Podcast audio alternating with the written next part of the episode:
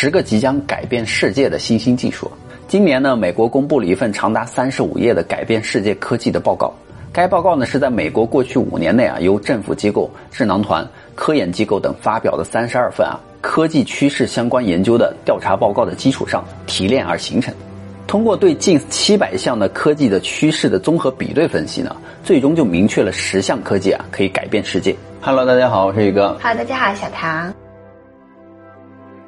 第十位呢是自动灭火的飞碟。在二零一九年呢，澳大利亚的丛林大火燃烧了将近啊一千八百六十万公顷的土地，摧毁了近六千座的建筑物，并造成了近啊一千亿美元的经济损失。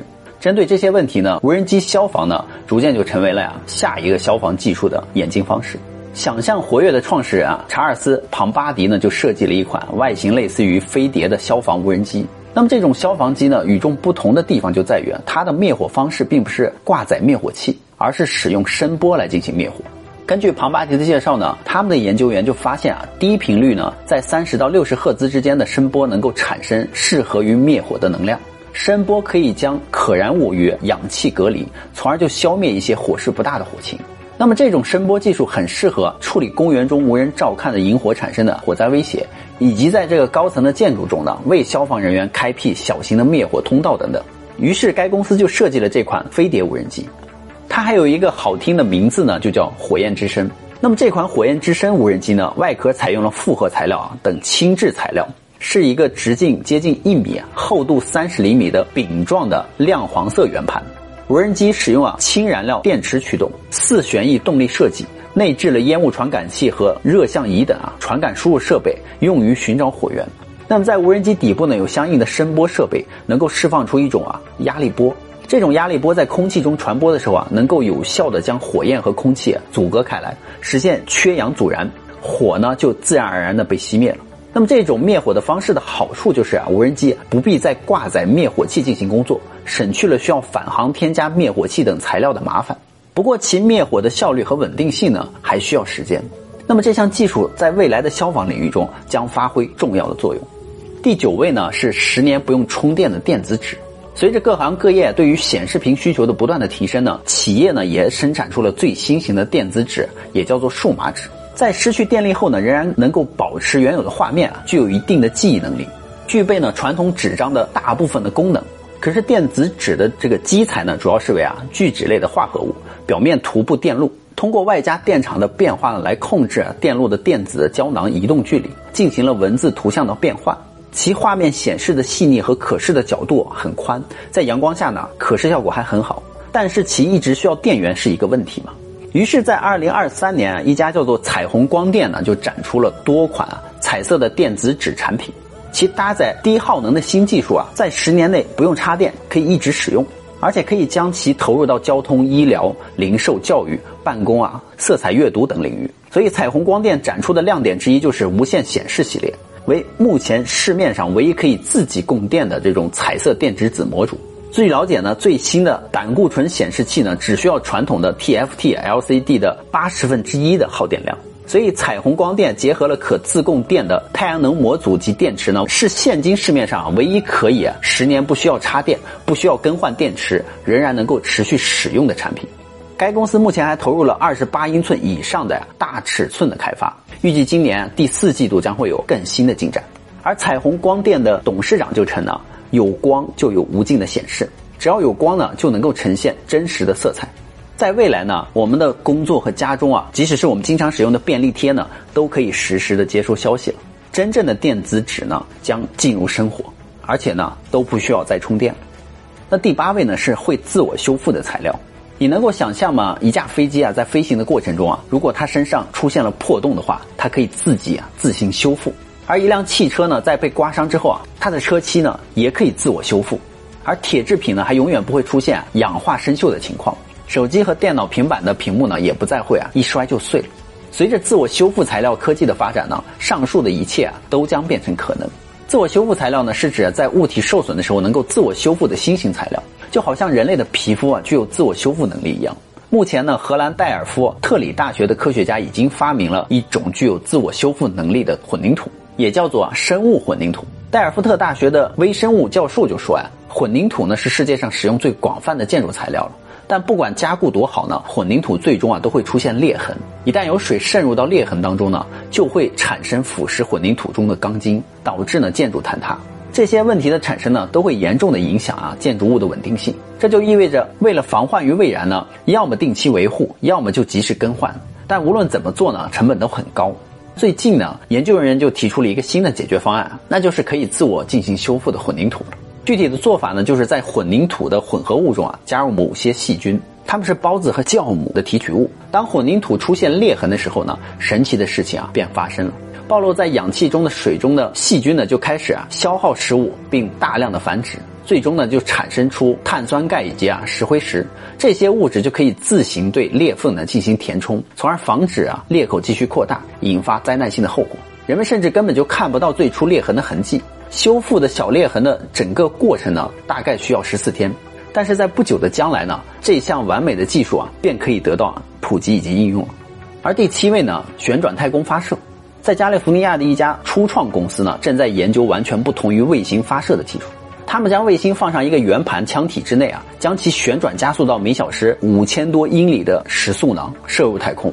在摆脱地球引力后呢，然后再点燃火箭引擎，推动卫星啊，进行啊正确的轨道。这与六十多年以来呢，人类发射卫星的技术完全不同。这种发射器呢，采用了旋转发射的理念，基于一台真空封闭环境下的离心机研发。它能够以数倍音速的速度旋转抛射物体，然后将其抛入到高层的大气中。那么，该公司计划用一种小型火箭，形状像是一个分立的圆珠笔，内部装置一颗卫星，将其束缚在一个三百英尺宽的真空密封室中心的电机上呢，进行加速。然后呢，火箭离开舱口啊，并急驶入啊大气层的上游。机载火箭的发动机呢，再启动，将运载飞行器呢推入到正确的轨道。这家成立于七年的公司呢，已经完成了九次的高空试飞了，使用的是缩小版的离心机。如果要将物体送入到轨道呢，需要每小时超过一万七千英里的速度。而传统的火箭呢，需要数千个复杂的部件。这些部件呢，在飞行的过程中被运用到机械的极限。然后要么就被丢弃，要么就进行昂贵的翻新。而离心机的方式呢，是可以使需要得到的这个巨大能量的所有的组件都保持在地面附近。这是一种更稳定、更固定的方式嘛？这就意味着重工业部门可以重复使用，从而降低了火箭升空的任务的总成本。预计整套设备呢会在几年内啊全部完成，卫星发射技术啊将进入全新的篇章。第六位呢是延缓衰老。在麻省理工学院呢，莱昂纳德·瓜伦特博士呢研究就发现啊，虽然没有人能够找到长生不老药，但是科学家发现可以从遗传学和分子学的角度呢分析梳理出细胞衰老的过程。很多影响衰老快慢的基因呢，已经在酵母细胞中、果蝇以及蠕虫内部啊发现了。科学家已经通过热量控制延长了昆虫、兔子、狗、猫以及猴子的寿命。也就是，如果在喂养它们的时候减少百分之三十的热量的摄入，那么就能够将它们的寿命延长百分之三十。瓜伦特博士还发现了 SIR2 基因，那么这个基因有可能释放热量控制的奥秘。而热量控制呢，就被定义为啊，在不引起营养不良的情况下，减少特定的全部营养摄入，已经被证明是一种强有力的方法了。它可以延长从酵母到哺乳动物以及啊各种物种的健康和寿命。根据2018年的一项以人类为实验对象的热量限制实验证明呢，将53名成人的非肥胖的志愿者随机分配为两组，测试组是34人，他们平均减少了15%的热量摄入，那19人呢是正常饮食。两年以后呢，测试各项指标，包括总体新陈代谢和衰老指数，结果就发现啊，这两年间将摄入的热量减少15%的这一批人呢，他们啊都延缓了衰老以及他们的新陈代谢。并且他们的身体还可以预防与年龄有关的各种疾病，比如说像阿尔茨海默症啊、帕金森、癌症、糖尿病等等。所以呢，未来人类的寿命延长啊，也将会进入一个全新的篇章。第五位呢，叫人体增强。未来的几年呢，机器人可能会拥有与猫或狗甚至猴子一样的智力。那到那个时候呢，有人会觉得机器人可能很危险，所以有人建议我们应该在他们的大脑中啊植入芯片。这样一旦当他们发生了恶念，就可以立即将他们关闭。但是也有人说啊，为什么我们不与机器人融合呢？而这正是布鲁克斯的想法。他曾是麻省理工人工智能实验室的负责人。他表示呢，从现在开始三十年内啊，我们将能够通过基因改造看到的人类身体发生根本性的变化。因为三十年后我们的日常生活中将充满啊智能机器人，而且人类无法将自己啊同他们区分开来，我们也将是机器人。这样的优点就是，有一天当你醒来的时候呢，你就会发现自己的身体啊非常的完美，包括有美丽的外表，而且还超级强壮且长生不老。科技呢将带领人类啊突破人类潜力的极限，甚至是生物的极限。由物联网连接可穿戴设备呢将会把与实时有关的信息直接打入到我们的感官之中。外骨骼与大脑连接的假肢呢将会使我们变得呀更加强大，可以为那些老弱病残呢恢复移动力。装有探测器和嵌入计算机的隐形眼镜，或者可以永久的植入在我们的体内，将会给我们带来可穿墙的听力，以及天然的夜视，以及可以嵌入虚拟和增强现实的系统的能力。未来还有一种抑制药呢，将会扩大我们的思维的能力，改变未来的工作以及学习的方式。这些呢，都将是我们在未来三十年内会看到的。第四位呢，叫隐形斗篷。那么在哈利波特的魔法世界中啊，最让我们印象深刻的魔法道具呢，就是隐形斗篷了。隐形听起来一直都很魔幻，似乎是不存在于现实中的幻想。然而，加拿大的一家公司呢，开发和设计了这种幻想就要成为现实。这种材料看起来就像是一块塑料板，不仅非常的轻薄啊，而且还能够弯曲。它通过使目标周围的光线弯曲而变得不可见。当光线穿过表面的时候呢，这种材料背后的物体啊就会产生反折射。制作出啊隐形后面物体的死角，用肉眼看起来呢，物体呢就像是从眼前消失了一样。这都要归功于精心设计的狭窄双凸透镜层了。其折射光的方式呢，似乎是在复制背景，最终让其看起来几乎是一致了。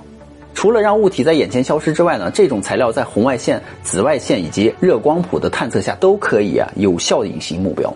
既然这样呢，难道这种隐藏材料很快就会投入使用了吗？然而，量子隐形呢，并不是完美的。这家公司也很真实啊，他们承认现在的隐形材料呢，还存在缺点，比如要隐藏的物体的距离，材料太近或者是太远呢，都无法做到完全隐形的效果。当这种隐形材料的演示视频上传到了网络上之后呢，当时有很多人对其神奇的隐形功能而产生了兴趣，并购买了由这种材料制成的各种隐形物品。由于其名称与量子相关呢，因此有人解释啊。隐形的原理啊，是因为这种材料的表面具有通过量子穿碎效应而制成的纳米级的涂层，所以很快呢，我们将会看到很多隐形的东西了。第三位呢是人和动物交流的能力，在美国的北亚利桑那大学的生物学教授啊，动物语言学院的院长康斯洛伯奇科夫就认为呢，人和动物的直接语言的区别只是发展的程度不同。不存在巨大的智慧上的差别。语言的交流能力呢？他花了将近二十年研究了草原犬鼠的语言，先将草原犬鼠发出的声音录下来，再分析声音中的音调和频率。结果他就发现啊，草原犬鼠的吠叫以及鸣叫啊，各种式的叫声中，其中有着复杂的语言结构，大约含有上百种词汇。那么这些词字呢，可以提醒伙伴周围啊是否出现了敌对动物，还能够描述敌对动物的体型的大小、颜色以及速度。还有就是区别它们到底是土狼、是狗还是鸟类。博士就相信呢，其他的动物啊也可以像草原犬鼠一样，它们都有使用类似可以解释语言的能力。在美国的杜克大学的神经生物学家埃里希·贾维斯呢，就通过基因组测试和对比，就发现啊，人类和鸟类呢本质上具有相同的语言基因。那么这些基因涉及在运动皮质神经元和控制声音产生的肌肉的神经元之间，而形成了连接。所以才会有鹦鹉学舌的现象，而科学家相信，在未来几十年呢，通过对动物语言的深入研究呢，人类可以设计出啊动物语言的翻译器，甚至呢还会有识别动物气味、体温、动作以及脑电图的装置。未来的人类和动物啊将会相处的更加的和谐融洽。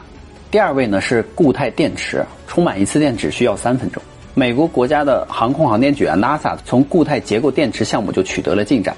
这种电池组啊，比今天普通的用于电动汽车以及大型电子产品的电池啊更轻便、更安全、性能更好。他们的工作啊，一直是在通过研究固态电池呢，在航空应用中的使用呢，来改进啊电池技术，比如说电动飞机以及啊先进的空中交通等等。它们与工业标准的锂离子电池不同呢，固态电池啊不含液体，而液体会导致过热、起火和长时间失去电荷等有害情况。与标准的锂离子电池相比呢，固态电池可以储存更多的能量，在极端的环境中啊表现更好。而电池性能的开发呢，是电动飞机的一个关键方面，因为这些电池必须有效的储存为飞机提供动力所需的巨大能量，同时呢保持轻量化。而且呢，电池必须以超快速度啊释放能量，为电动飞机呢提供动力。在过去的一年里呢，他们成功的将电池的放电量提高了五十倍，使研究人员更接近他们为大型汽车提供动力为目标。除了最新型的材料之外呢，美国的宇航局的团队还提供了革命性的电池组装包，这使得他们能够啊减轻电池的大部分重量，并增加能够更多的储存能量。他们已经证明了固态电池的能量密度啊可以达到五百瓦时啊每千克，是现代我们所使用的电动汽车的电池的两倍之多。充满一次电呢只需要三到五分钟。此外呢，固态电池在发生故障时候啊还不会起火，并且在损坏的时候啊仍然能够运行。这使得它们在航空领域具有更大的吸引力，而且它还可以在锂离子电池两倍的温度下运行，而且不需要那么多的冷却技术。这是未来电动科技的发展方向。第一位呢是量子计算机，它比普通的计算机啊快一亿倍。世界各地的政府都在投入量子研发，都想实现量子霸权。那量子计算机到底有什么了不起呢？传统的计算机啊，只能代表零或者一中的任意一个数字，对二进制的数学或者是字节的组成的信息的进行储存和处理，它们之间互不相关。而量子叠加的原理呢，使得每个量子的比特同时处于比特零或者是比特一的状态，通过这两种状态的叠加实现并行储存和计算，它们比普通的计算机运行就快了一亿倍。比如巨大的运算量啊，可以替我们所有的行业分析出无限的可能性。这也就是为什么量子计算机啊，对许多的行业来说啊，具有革命性的意义。比如它在药物或者是材料开发方面啊，量子计算机凭借着其极高的处理能力，能够通过量子模拟同时审查多份因子、蛋白质以及化学物质，从而使我们能够更快速的、更有效的研发药物。那么这些呢，是目前的计算机无法实现的。而量子计算机可能还会给金融行业啊带来巨大的潜在利益，从更深入的分析到新的呀、更快的交易的可能性。事实上，许多的主要机构都在寻求量子计算机来提高贸易、交易和数据速度。那另一个潜在的领域呢，是金融建模了。量子计算机可以极大的改进这一领域。对于世界各地的金融机构来说呢，意味着更低的处理成本和更快的交易，从而实现双赢。那从环境的角度来看呢，量子计算机呢可能加快了新的二氧化碳催化剂的发现，从而确保了二氧化碳有效的回收，并产生有用的气体。如氢气和一氧化碳。那么在信息安全方面呢？量子计算机啊将有能力突破当今广泛依赖的加密保护信息。很显然呢，量子计算机的问世呢将对世界产生重大的影响，并以一种啊我们尚未完全理解的方式呢推动世界技术的发展。那么好了，感谢大家观看本期内容，故事呢宇哥就讲完了。好了，我们今天的视频就到这。喜欢我们频道的朋友，欢迎在下方留言与我们互动哦。别忘了订阅关注宇哥小唐的频道哦，拜拜，拜拜。